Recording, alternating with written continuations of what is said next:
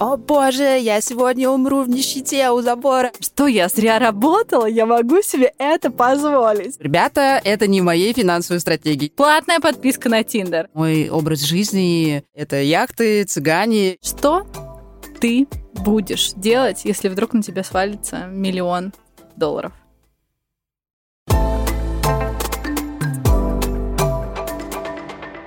Всем привет! Это второй выпуск подкаста «Не сингл, а double». И с вами снова Лена Тараскина и Марина Казакова. Привет! В прошлый раз мы обсудили, что деньги — не главная цель в жизни. Но, тем не менее, деньги — это то, с чем мы сталкиваемся каждый день. Да, и что очень часто помогает нам в достижении каких-то задач в жизни, краткосрочных и долгосрочных.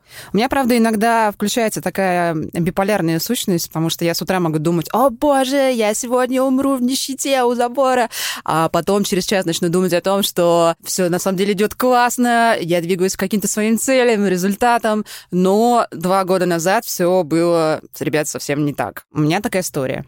А, два года назад примерно, кстати, в это же время, в ноябре 2019 года, а, я осознала, что я только переехала. Да, Лена купила в этот момент квартиру, переехала в новую квартиру. Да, я уже сделала ремонт.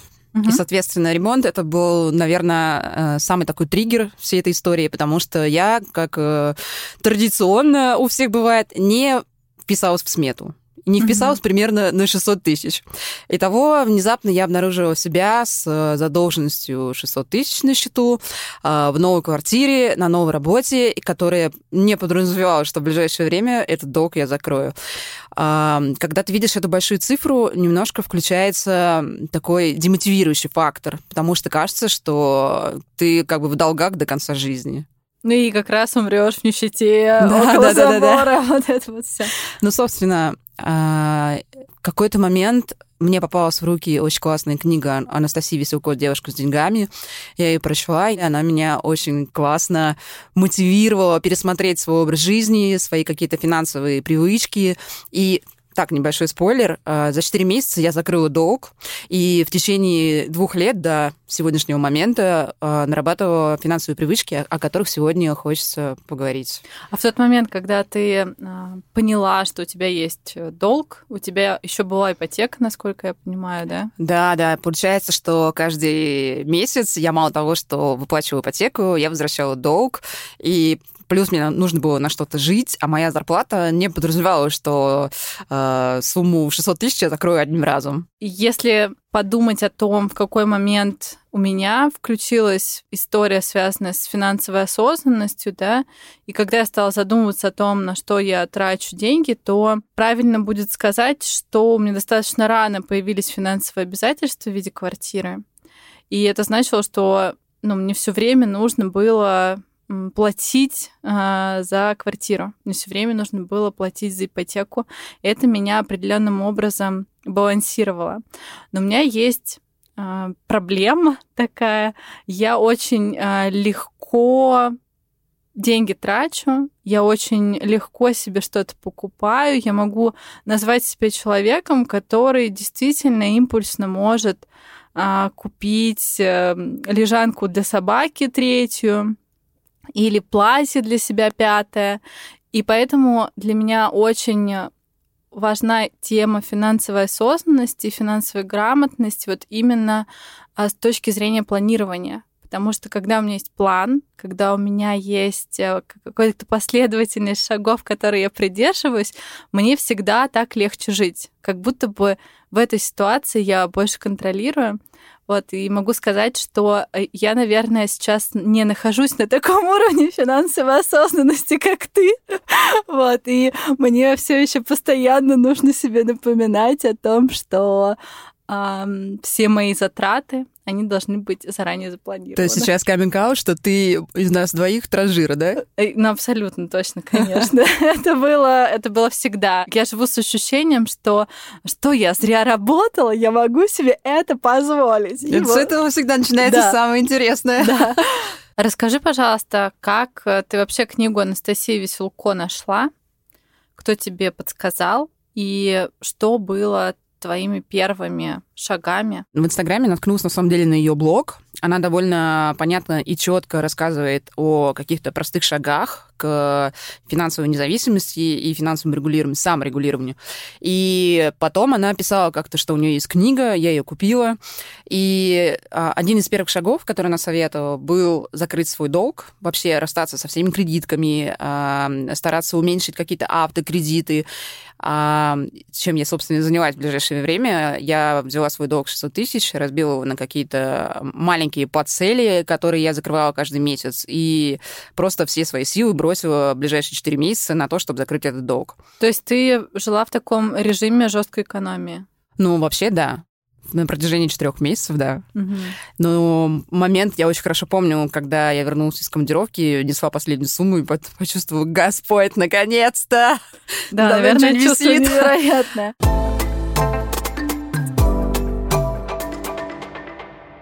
Мы взяли комментарий у Анастасии Веселко, автора книги «Девушка с деньгами». А, год назад я ей говорила спасибо за ее книгу, и в этот раз она записала очень классное сообщение, которым мы хотим поделиться. Добрый день. Меня зовут Анастасия Веселко, я автор книги «Девушка с деньгами». И вот что я хотела бы добавить к этой истории. А, это очень классный пример как иногда мы думаем, что финансы это сложно, что да я не справлюсь, да мне не хватит дисциплины, да у меня недостаточно денег, у меня не хватит э, силы воли, ресурсов, знаний, да, чего угодно. Но на самом деле достаточно бывает сделать какие-то первые шаги, может быть, сделать какой-то самый небольшой план, просто пару действий запланировать, отложить первые деньги, внести первый платеж в погашение э, кредитки, в погашение долга по кредитной карте – и вот это чувство, э, что я управляю своими деньгами, вот это удовольствие от процесса, оно перевесит в итоге, и я уверена, вам понравится. Поэтому я э, желаю и рекомендую начинать э, заниматься своими финансами как можно раньше, не упускайте время, и чем раньше вы начнете, тем лучше будет результат. Может быть, пока вы молоды, не так много денег у вас в управлении, не такие крупные суммы, если вы только начинаете работать, но представьте, что к моменту, когда суммы станут крупнее, вы уже будете готовы, вы будете знать, что делать с деньгами, знать, как их откладывать, как покупать валюту, как инвестировать. И на самом деле вы сможете получить гораздо больше от своих финансов. Желаю всем теплых и взаимных отношений с деньгами. Всем пока!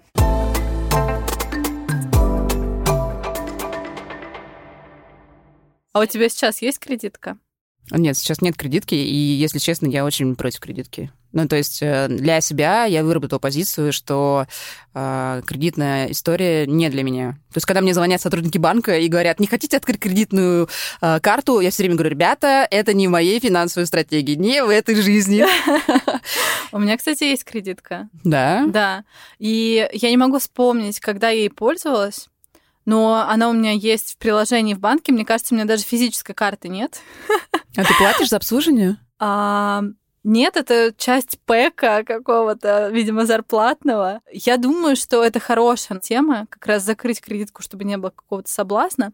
Но в моем случае, ты знаешь, она у меня просто есть как какая-то сущность в приложении в телефоне. Я из-за того, что я ей не пользовалась, я даже не чувствую ее присутствия в своей жизни. Второй момент который советовала Анастасия, и советовали источники, которые я позже читала, а, накопить финансовую подушку. Да, Слушай, недавно... я тоже очень часто об этом вспоминаю. Недавно думаю. прочла слова Тома Хэнка, честно говоря, посмеялась. А, Том Хэнк называет финансовую подушку «fuck you money». Это очень смешно на самом деле. Ну да, согласна, потому что ты можешь в любой момент уволиться с работы или переехать туда, куда тебе хочется, да, просто потому что вот ты чувствуешь э, сейчас э, себя так, и тебе хочется это делать. А, и очень часто я тоже слышала о том, что финансовая подушка людям помогает быть более смелыми на работе, потому что ты не думаешь о том, что у меня нет какой-то потенциальной работы, куда я могу идти завтра, и поэтому я должен, там, не знаю, терпеть, да, что-то, или э, высказывать свое мнение в полтона, и как раз наличие финансовой подушки, я думаю, она очень сильно окрыляет, это прям какой-то фундамент, И ты понимаешь, что даже если э, коронавирус э, 158 волны накроет мой город, и у меня не окажется работы, я, я выживу, у меня будет все окей. И самое главное, я не потеряю в качестве жизни. Еще хочу отметить, что подушка безопасности – это та сумма, которую вы можете в любой день беспрепятственно снять. Э, это не Э, вложение в квартиру, это не вложение на индивидуальный инвестиционный счет, например. То есть это то, что лежит на вкладе в рублях, э, в валюте и так далее. Финансовая подушка это сколько зарплат вообще? Слушай, ну в моем случае я для себя определила, что это 3-5. Угу. Хочу сказать, что наличие финансовой подушки меня греет с точки зрения того, что мне приятно видеть эту сумму и понимать, что я научилась копить, и я ее вижу, и это действительно приятный фактор. Я думаю, что есть еще такой момент, связанный с подушкой безопасности или финансовой подушкой безопасности, как э, еще называют, да, это то, что очень тяжело начать копить в тот момент, когда у тебя ноль. Ты понимаешь, что у тебя вся зарплата, которую ты получаешь, она уходит на какие-то траты. Ипотека, обслуживание квартиры, обслуживание собаки и так далее. И получается, что у тебя ноль на счету, и тебе нужно копить неимоверно долго. Вот я прикинула, если откладывать по 20% от каждой твоей зарплаты, то тебе придется копить э, целый год, чтобы накопить на три своих зарплаты. То есть, чтобы сформировать подушку безопасности, тебе потребуется год. Как себя мотивировать весь этот год? Здесь такая история, что когда я собирала свою финансовую э, подушку безопасности, э, я туда вкладывала все свои бонусы, зарплаты от э, фриланс каких-то проектов, потому что у меня есть не только основная работа, но и параллельно я часто занимаюсь проектами. Когда мне приходит какой-то неожиданный бонус, половину я вношу в кубышку. На данный момент это уже не подушка, потому что она у меня есть, а, это инвестиционный счет, и остальную половину я трачу исключительно на себя. Это яхты, цыгане и прочие какие-то истории. У меня другой подход. А, я не знаю почему, но всякий раз, когда я получаю какой-то бонус, мне хочется... Порадовать себя, да? Нет. Вот почему-то с бонусами у меня сформировалась другая привычка. Я покупаю себе буквально какую-то одну вещь, просто которая не была частью моей какой-то стратегии а, ближайшей. А, ну, например, телефон может быть а, таким приятным бонусом, да, а остальную часть я обязательно сохраняю и ни в коем случае не трачу. То есть, видишь, как я готова транжирить свою зарплату на случай, если мне что-то приходит дополнительное, я такая, я же не смогу себе это потратить, нужно сохранить. Расскажи для тебя а финансовая подушка безопасности это сколько зарплат? Я думаю, что три минимум. Но в моем случае шесть. А у тебя был такой опыт, что ты ее взяла и растрясла в один да, день? Да, и как раз за последний год у меня произошло несколько таких э, ситуаций, когда я подумала о том, что а, как прекрасно, что у меня вообще есть э, моя подушка безопасности. То есть я ее сделала из подушки такой подушечкой. Но я сейчас целенаправленно э, работаю с этим. А, но она меня спасла. То есть весь год э, ты за весь год ты трижды тратила свою подушку безопасности? Не полностью, частично. Ну, то есть можно сказать, что ты работаешь ради своей подушки безопасности? Да, да, да, забавно. Я, работаю ради ощущения спокойствия, которое мне дает моя подушка безопасности. И приведу несколько примеров, когда ну, она мне потребовалась. Первый пример э, связан со здоровьем. Э, мне действительно нужно было сделать определенные а, вещи, и это стоило не дешево. И я подумала в этот момент, как здорово, что у меня есть вот эти деньги, что у меня есть они на счету, и у меня нет необходимости задумываться или брать кредит, или искать э, деньги среди своих друзей, да, для того, чтобы мне вот решить эту э, сложность. Второй момент — это поломка машины. Я думаю, что ты помнишь эту ситуацию, потому что у тебя примерно в то же время тоже ломалась Да, машина. это было ужасно просто. Каждый раз, когда я выхожу с авторемонта, мне хочется во дворе кричать, что я сейчас продам машину и буду ездить весь год на такси за эту сумму, которую только что отдала за ремонт. Да, это правда. Иногда возникают неприятности, но потом а, через пару недель ты уже сидишь с другими ощущениями. Как классно, что у меня есть тачка, я могу быстро куда-то доехать. Мы просто тачку зависимые. Да, похоже на то. Слушай, а расскажи, все-таки тебе сложно начинать, было начинать копить? Мне сложно было начинать копить, мне сложно возвращаться копить, мне сложно копить. Поэтому для себя я выбрала очень простую стратегию. А, я думаю, что и в книге Анастасии Веселко есть какая-то похожая конфигурация. Она, по-моему, это называет «заплати себе». Когда ты получаешь зарплату, первое, что ты должен сделать, это отложить часть зарплаты. И у меня сформировалась эта привычка в тот момент, когда я поставила автоматическое отчисление с любой входящей суммы. Неважно, мне кто-то перекинул 400 рублей за кофе, или а, я получила зарплату, автоматически у меня отчислялось 20%. Вот, и, соответственно, эта сумма, она просто копилась на отдельном счете. Я могла вытащить оттуда деньги, но я этого не делала, потому что, ну, просто была там достаточно дисциплинированной и не делала этого.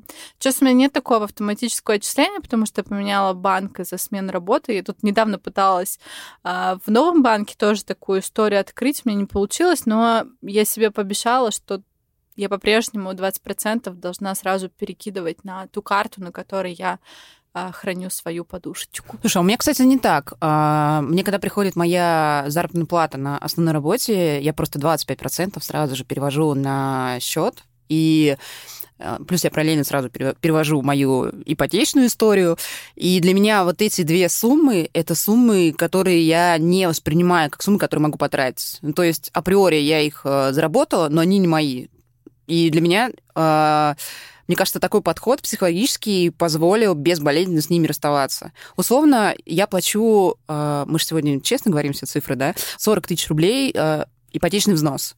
И когда говоришь э, эту сумму кому-то из друзей, то вижу в глазах удивление, что типа много. Но я вообще не чувствую их, понимаешь? Да, потому что ты уже смирилась с тем, что да, да, они это... постоянно уходят каждый месяц, и нет никаких других правил. А расскажи, как ты остальной бюджет свой распределяешь? И насколько для тебя важно вот в течение месяца или по итогам месяца реально в эту сумму вложиться? А, это как раз одна из тех финансовых привычек, которые у меня выработалась за два года, кстати. И недавно я с кем-то из друзей ее обсуждала. У меня вообще схема кубышек и она мне безумно подходит, она позволяет мне держать себя в тонусе и не залезать из одной кубышки в другую. У меня сейчас мне... будет несколько странных вопросов. Кубышки — это реальные... Это не банки с деньгами дома. А, хорошо, это отдельный счет, да, кстати. А, да? у меня есть, например, отдельный счет, называется отпуск из-за mm-hmm. того, что я много путешествую, э, я просто туда тоже перевожу какую-то определенную сумму от дохода. В моем случае 10%. Это отдельная кубышка. И это счет, э, с которого я могу в течение месяца снимать. А, Если покупаешь билеты. Да, есть другая кубышка. Это мои инвестиции, это моя цель на досрочное закрытие ипотеки. Иногда я смотрю просто, сколько я плачу в ипотеке за основное тело ипотеки и проценты. Я очень расстраиваюсь и думаю, что надо быстрее это дело закрыть. Третья кубышка у меня называется кубышка на себя. Туда входят суммы на бьюти, на мой спорт, на обучалки какие-то. То есть у тебя и обучалки, и красота вместе, да, получается? А, да, эта сумма у меня называется на себя любимую. Угу. А, и у меня золотое правило, эту сумму я должна тратить. То есть я не разрешаю себе переносить ее на другой месяц, а стараюсь ее вытратить. Потому что это как раз тот момент, когда я себя балую. Я беру из этой суммы. А что, у тебя были с этим сложности какие-то? Вот с чем, да. с чем, а с тем, чтобы тратить на себя, у меня вообще никогда не было никаких проблем. Слушай, а у меня почему-то не так. Помнишь э, ситуация, которая у меня была весной, что э, я вроде бы нормально зарабатывала, но почему-то не могу потратить э, деньги на дорогую сумку. А Потом просто в какой-то момент не выдержала, зашла на Farfetch, нажала кнопку «Оплатить», сумка ко мне приехала, и я дико с нее кайфанула. Я поняла, что в этой финансовой истории мне не хватает кубышки на себя, и поставила себе жесткое правило каждый месяц эту сумму тратить. Затем у меня есть кубышка на непредвиденные расходы. Это как раз э, всякие подарки родителям, э, ремонт машины, какой-нибудь сказка ОСАГО и прочие истории. Пятая кубышка у меня как раз э, та кубышка, в которой живут мои ежедневные расходы. Это ипотека ежемесячный, а, это моя еда, бензин, рестораны и прочее. То есть э, у меня есть какой-то мой прожиточный минимум, который я определила в том самом ноябре 2019 года. Это та сумма, которую я должна минимально заработать для того, чтобы безболезненно жить. А, я могу прожить, наверное, без отпуска, без машины, а, без бьюти, если совсем что-то прижмет. Ну, вот Но без гречки? Но вот эта минимальная сумма на счету у меня должна быть. Да, поняла. И если говорить про сплит, то у меня получается, что вот эта минимальная сумма — это мои 40% моего дохода на данный момент. Инвестиции. Затраты на себя — это 15% моего дохода. И плюс э, отпуск и непредвиденный — это по 10%. Итого получается 100. Кайф. Э, хороший сплит у меня немножко по-другому. И хочу заметить, что это все пять разных счетов. То есть я реально... В разных банках. В а, разных странах. На Кипре держу. Наверняка, я так знала. А давай вернемся к твоим кубышкам. Я-то свои вынесла уже, как на белой простыне народу повесила, а ты теперь поделись. Да, делюсь. У меня... Мы сейчас говорим про основную зарплату, да, и про доход, который постоянный. Как э, я уже отметила, неожиданный доход я обычно распределяю э, по следующему параметру. Что-то одно себе покупаю, а все остальное я обязательно должна сохранить. Ну, вот такой у меня принцип, он, видимо, тоже сформировался в какой-то момент э, совершенно независимо от моих желаний. У меня есть первая часть, это то, что связано с жильем. Вот примерно 24% это то, что я плачу за квартиру. Второе, а, это ипотека, естественно, да. Второе, это путешествие, 10% тоже то, что вкладываю для того, чтобы куда-то поехать вместе. Это может быть а, отель на выходные или путешествие куда-то. Совершенно не имеет значения. 10% это инвестиции, у меня, видишь, не очень много, меня тут есть над чем еще поработать. А, я сразу перевожу на счет инвестиционный. Как правило, сразу покупаю валюту. У меня практически никогда не бывает ничего в рублях. Я могу не покупать э, чего-то на самом счете, да, но я никогда не держу деньги в рублях. Ну, ты знаешь, э, наверное, это правило с тобой делилась, просто я неоднократно достаточно значимо увеличивала свой доход просто потому, что не хранила деньги в рублях. А, есть эм, большая часть она связана с моим обучением, э, развитием, подарками другим людям и психотерапевт. А, это 25%, практически столько же, сколько и жилье.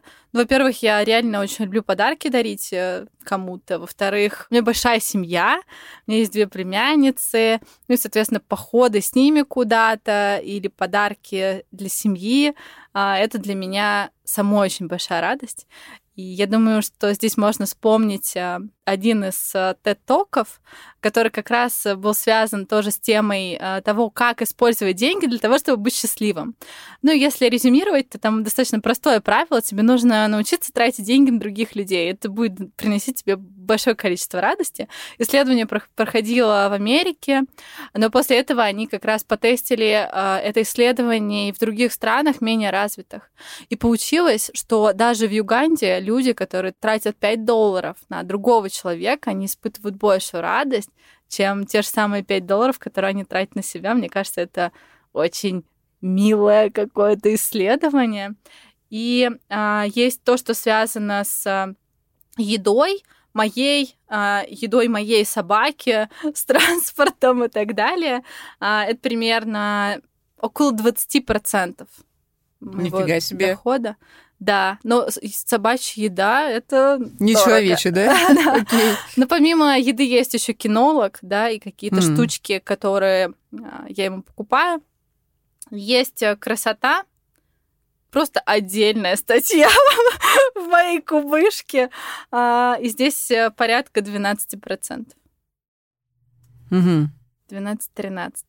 Вот, получается как-то так. И у меня есть такое правило, если я не израсходовала в этом месяце, это автоматически переносится на следующий месяц. Ну, то есть я эм, для себя определила, что мне самое главное по году выйти в эти проценты. А если поговорить на тему увеличения дохода, не только основная работа, а вот как свой доход все-таки увеличить. Просто, знаешь, я вот сейчас думаю о том, что у нас в мегаполисе все-таки другие зарплаты, а вот я думаю, что если нас послушает кто-то в регионе, компании, такой, ребят, у меня 20 тысяч зарплата. Из них я там условно там 5-7 отдаю кварплату. Основной части вы мне предлагаете что-то вырезать. И это кажется очень нереальным. Согласна. Но я думаю, что здесь, во-первых, эм, всем иногда для понимания, как живут другие, можно сходить в Тинькофф журнал, и увидеть, что люди с зарплатой 30 тысяч рублей умудряются покупать квартиру, классно жить и путешествовать. Мне точно есть чему поучиться.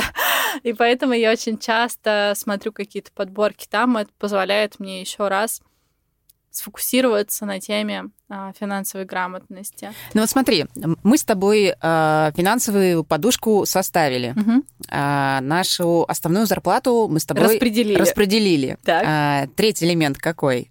Вот у меня, например, третий элемент, я начала думать, где я могу э, а, еще применить свои знания и увеличить тем самым доход. Ну, у меня также случилось. Соответственно, да. я беру какие-то фриланс-проекты, э, я хожу часто на какие-то обучающие курсы для того, чтобы, опять же, повысить свои какие-то скиллы.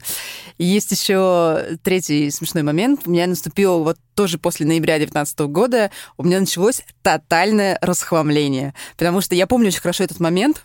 А, я переехала в свою идеальную, новенькую, только что отремонтированную квартиру. Мне приехали мои коробки со склада, которые хранились там последние полгода. Стоял мой шкаф, и я понимала, что коробки в этот шкаф, содержимое коробок, не влезает.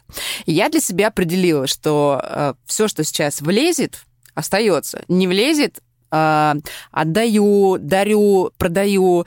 Так, я впервые, кстати, познакомилась с Авито, и на Авито недавно выяснила, я тебе еще прислала этот смешной момент, что на Авито, оказывается, есть рейтинг и, и там есть отзывы людей, люди, которые покупали меня какие-то вещи, это и мебель, и какие-то предметы одежды, они писали такие классные, милые отзывы, я прям умилилась просто.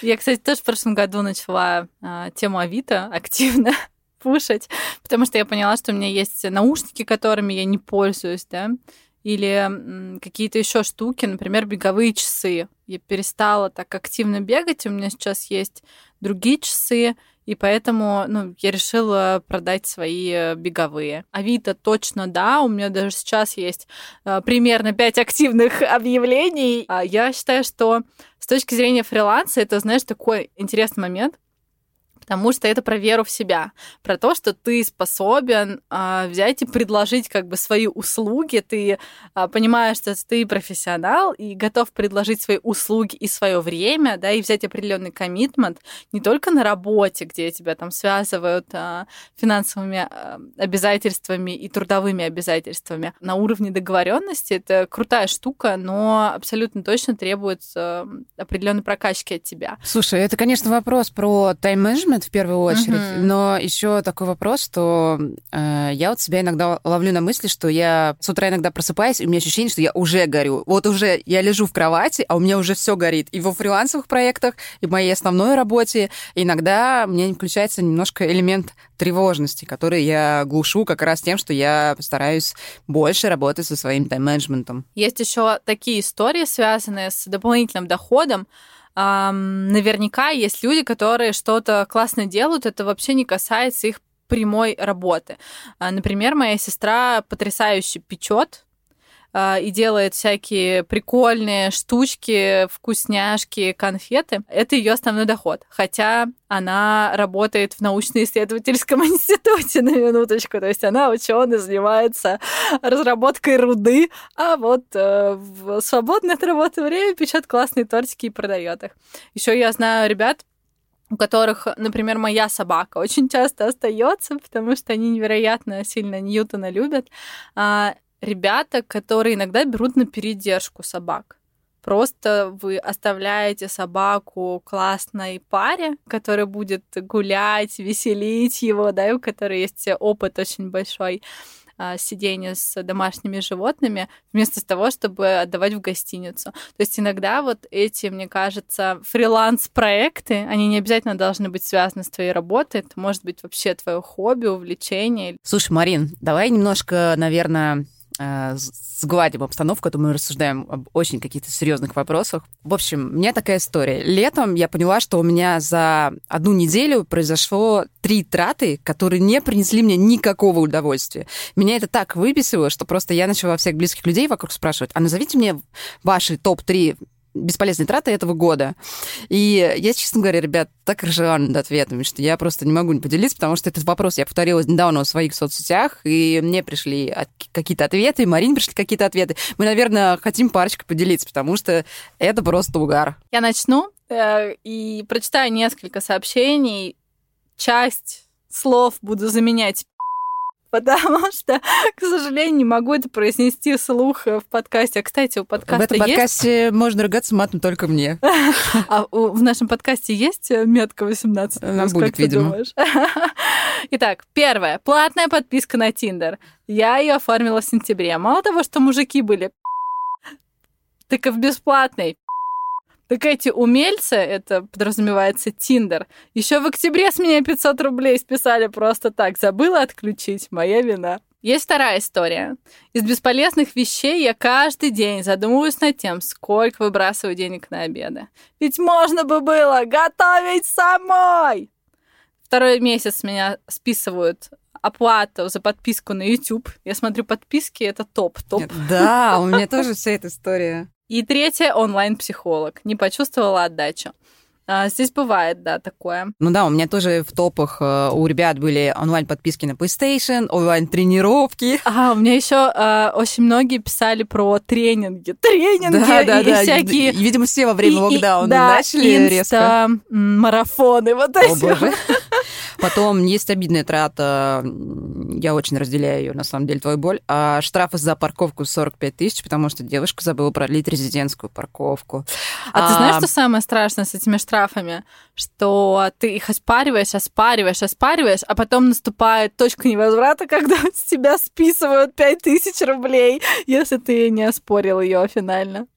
Потом был очень смешной ответ, э, тоже поделюсь. Э, у меня есть очень рациональная подруга, которая однажды сделала нерациональную для себя вещь. Она взяла консультацию нумеролога а человек по датам рождения Друг. рассказывает какие-то штуки. И когда она сказала, когда я нумеролог уже рассказывала свой прогноз, она такая, ой, подождите, я в дате мужа, дате рождения ошиблась. А нумеролог ей сказала, а, это не важно. Я такая, в смысле не важно?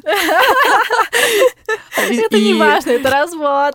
А, я рассказала просто, я давайте 3 тысячи, 3 или 4 тысячи только для того, чтобы понять, что я все таки еще рациональная и нормальная. Я посмеялась. Давай перейдем к теме экономии экологии. Наверное, как-то так. Потому что как раз в теме одежды и косметики, мне кажется, эти штуки очень сильно связаны друг с другом. Расскажи поподробнее про расхламление, потому что я... Ну, у меня тоже есть опыт, я им потом поделюсь. Э, но первый мой этап э, и первый такой опыт, он был связан с книгой Марии Конмари а, магическая, уборка. уборка. Да. Слушай, ну в моем случае получилось так, что я, мне кажется, процентов 60 гардероба, если честно, раздала, продала, отдала и так далее. То есть у меня 40 процентов осталось то, что у меня висит в моем шкафу. А, но потом почему-то от одежды я перешла к элементам мебели, а, потом я перешла к своей косметике. Единственное, что я не трогаю, это книги, потому что у меня есть моя библиотека. А вот Кон Мари советует книги почистить. Я тоже. очень долго и много собираю свою библиотеку, очень нежно и трепетно ее люблю, и поэтому и при этом я только бумажные книги покупаю. Что бы в жизни моем не случилось, на бумажных книгах я не экономлю. А, и еще вот момент касаемо косметики. Я просто в какой-то момент посмотрела на полку, поняла, что здесь я хочу стремиться тоже к минимализму, потому что срок годности у баночек заканчивается, а, какие-то штуки мне, может быть, разонравились и так далее. И сейчас моя полка тоже довольно минималистичная. Я вообще поняла недавно, что а, мой образ жизни где-то как раз с элементами яхт, э, золота и цыган, а где-то я очень минималистичный. И в целом достигается какой-то баланс. У меня был опыт, когда обращалась помимо книжечек Кон Мари и большого количества книг о минимализме, которые я читала для того, чтобы поддерживать себя вообще в таком э, ощущении осознанности, мне в целом книги очень сильно помогают фокусироваться на чем-то и продолжать историю в жизнь внедрять. Например, книга, да, называется на русском «Год без покупок». она очень сильно мне помогла в какой-то момент пересмотреть вот эту мою потребность э, покупать большое количество там одежды или каких-то предметов мебели и так далее. А, но абсолютно точно мое сознание изменилось после того, как я обратилась к стилисту летом. Мы составили, во-первых, выкинули, наверное, процентов 70 моего гардероба, летнего. Во-вторых, мы составили мне капсулу, докупили необходимые вещи, докупили разные вещи. Я поняла, что я залипаю в одни и те же фасоны. И это, на самом деле, проблема очень большого количества людей. И после того, как мы составили э, капсулу из, наверное, где-то я думаю, 12 элементов одежды и трех элементов обуви, я поняла, что я все лето носила эту одежду, у меня не возникало никакого желания что-то еще докупить. Это удивительно, потому что до этого у меня был целый шкаф вещей, я все время думала, что мне купить. А, но мне вот здесь потребовалась помощь специалиста, так сказать. И я очень хочу обратиться к ней зимой для того, чтобы мы снова проделали эту работу. Итого, у нас получается, что первое а, закрываем кредитки и долги, второе копим подушку безопасности, третье избавляемся от э, всего лишнего в твоей квартире, расхламляемся. В шкафу, да. Еще а... четвертое отмечу.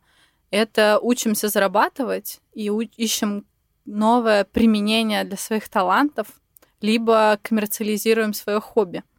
Пятое. Анализируем свои расходы и ищем а, моменты, которые мы можем откладывать.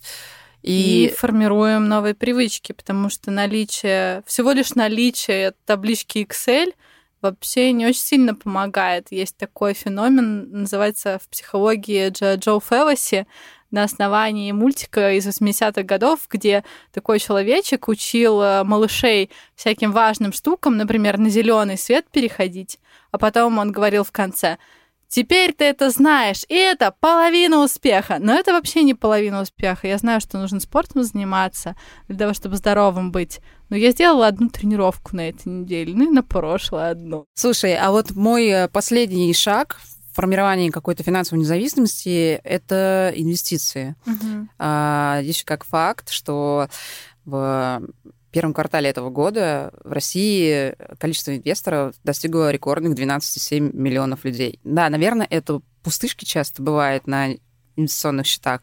Но, тем не менее, люди стали больше задумываться об каких-то инвестициях. У тебя тоже, по-моему, есть инвестиционный счет, да? Да, у меня есть инвестиционный счет, и э, я тоже достаточно давно этой темой увлекаюсь и занимаюсь. Это тоже интересно. Это том числе про обучение, про осознанность, про то, что ты видишь, как меняется да, твоя сумма на счете в зависимости от того, а, что ты выбираешь, какие компании ты вкладываешь, какая у тебя стратегия.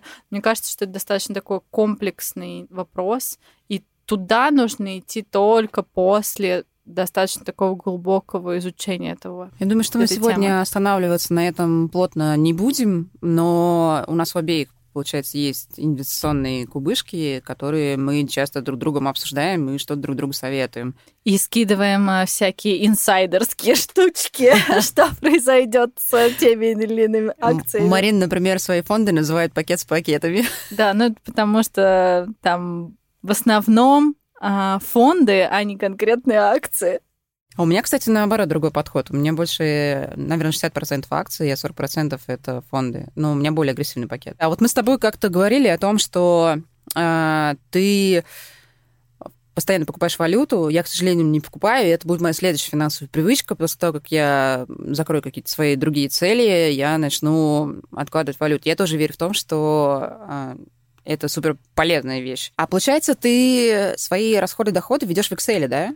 Да, у меня есть табличка Excel очень-очень давно, но а, помимо таблички Excel, это моя табличка персональная, она у меня очень давно, я еще пользуюсь а, CoinKeeper для ведения совместного бюджета, потому что часть моих денег это совместный счет. Я пользуюсь исключительно Excel по-прежнему, но он мне просто помогает отслеживать какие-то моменты. Ну, видимо, это просто какая-то уже привычка стала, и все. Хорошо. А что ты будешь делать, если вдруг на тебя свалится миллион долларов? Миллион рублей или миллион долларов? Миллион долларов. О май гад. Слушай, ну, в соответствии с своей стратегией, я, наверное, половину... Закрою ипотеку. Да, я сразу же закрою ипотеку. А, вложу в инвестиционную кубышку, а остальные деньги я буду тратить. А я, наверное, а- куплю а- квартиры в разных э, точках мира. Блин, подожди, мне надо миллион долларов в рубли умножить и понять, сколько это в рублях. Ну, примерно 70, э, 72 миллиона рублей. Ну, я куплю себе точно какие-то... Ну, вообще, подожди. 72 миллиона рублей... 72 миллиона рублей — это не очень много, если честно. Если Да, по сути подумать. да. Я точно их инвестирую, я точно закрою свою текущую ипотеку, я точно куплю какое-то количество недвижимости. Где?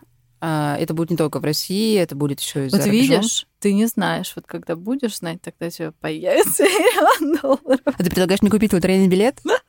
А ты Нет. покупаешь? А ты знаешь эту историю о том, что а, очень много в России россиян, которые выигрывали в лотерейном билете по 150 миллионов? Да, а ты знаешь другую интересную историю, что обычно через буквально несколько лет люди эти снова оказываются там, где они были с э, Серьёзно? точки зрения финансов, да.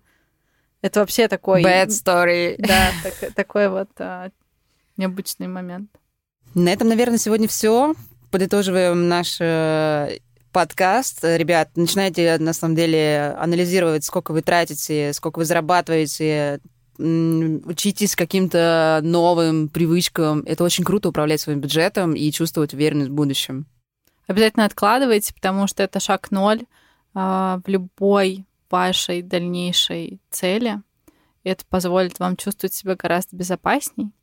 А еще окружайте себя людьми, которые готовы с вами поговорить о деньгах и готовы поддержать ваши мысли, идеи. Это очень ценно, потому что, к сожалению, мы живем в обществе, где о деньгах разговаривать Да, не почему-то тема денег, она часто табу. Мгм. На сегодня все. С вами была Лена Тараскина. Марина Казакова. Пока-пока! Пока.